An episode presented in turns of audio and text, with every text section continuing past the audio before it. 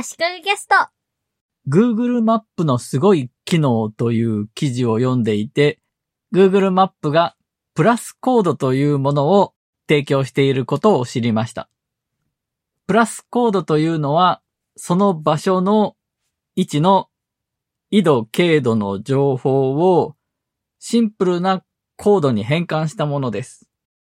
短縮 URL みたいなものだと言ってもいいと思います。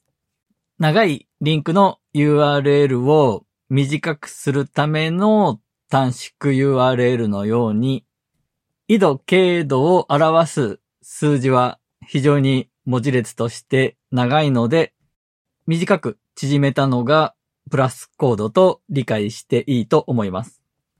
文字数的には6から10文字で地球上のあらゆる位置を指定できるそうです。例えば公園で花見をするときにここの位置にいるよとか、大きいイベント会場の搬入口はここを使ってくださいとか、住所よりももっと細かい場所の情報が必要な時に役立つと思います。世界的に見ると、住所がない場所に郵便物などを届けるときに役立ちます。モンゴルの遊牧民の住んでる位置を共有するとか、いうこともできるわけですね。Google マップで利用するときは、その位置を右クリックして、この場所についてを選びます。そうすると出てくるメニューの中にドットでプラスの形をしているアイコンがあって、そこにもうプラスコードが表示されています。そこにカーソルを合わせると、プラスコードをコピーしますと表示されるんですが、そのプラスコードが表示されているとこをクリックすると、クリップボードにプラスコードがコピーされます。プラスコードは、例えば、mp8j プラス fm 港区点東京都のような簡単なものです。港区点東京都のところはわかりやすいようにつけてるだけで、そこは別になくても大丈夫です。このプラスコードの、例えば mp8j プラス fm で Google マップ上で検索するか、あるいは Google で検索しても、そこの位置が Google マップ上でわかります。まあ、緯度、経度をコピーしても同じことはできるんですが、プラスコードの方が文字列が短くて扱いやすいということですね。緯度、経度だと数字の羅列で40文字ぐらいあるので、口頭で伝えることは難しいですが、プラスコードなら口頭でも伝えられますね。まあそういうケースはあんまりないと思いますが、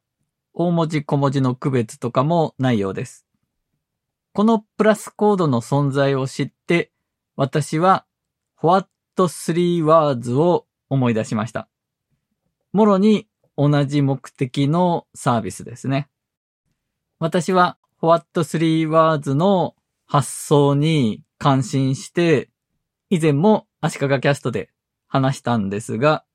What Three Words を応援しています。応援と言っても特に何かをやってるわけではないですが、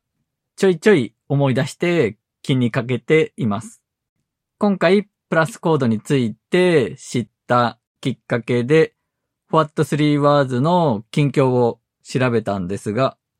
なんとタイミングよく2月1日にナビタイムで What Three Words が使えるようになったことを知りました。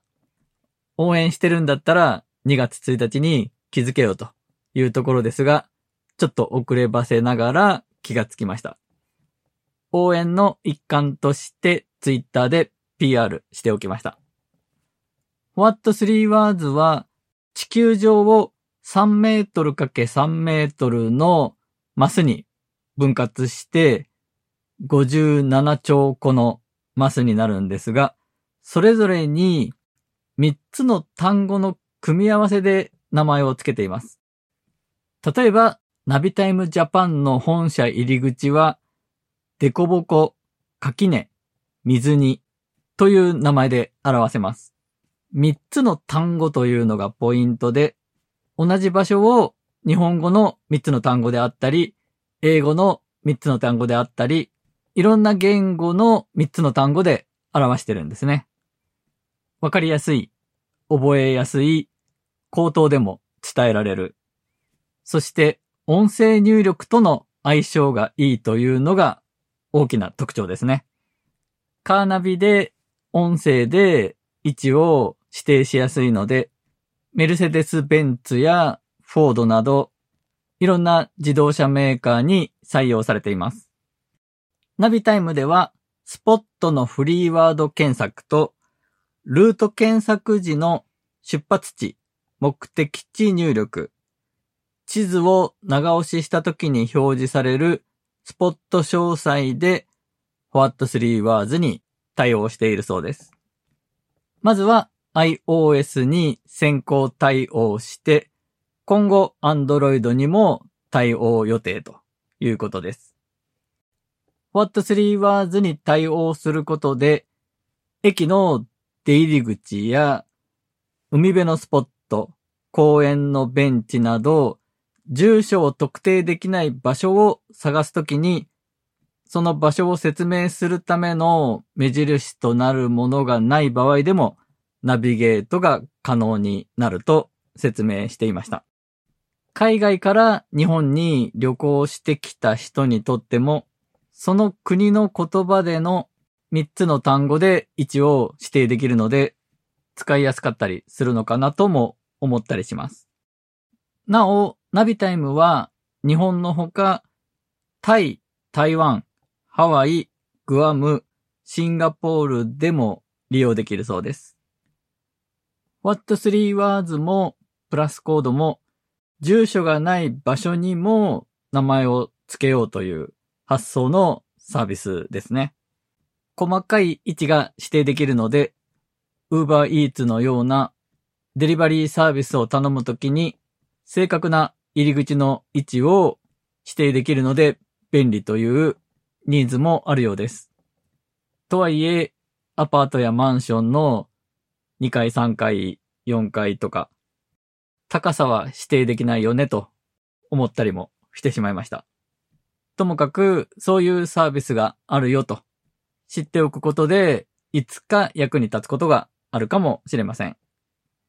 プラスコードは Google が開発してるんですが、オープンソースとして提供されてるようです。なので、使用料金とか必要なく、自分のサービスに組み込むみたいなこともできるようですね。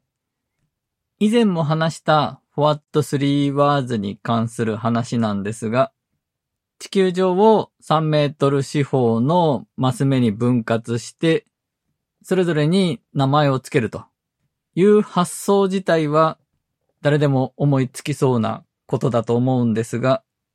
3つの単語の組み合わせで名前をつけるというのが理系っぽい発想ですごく好きなんですね。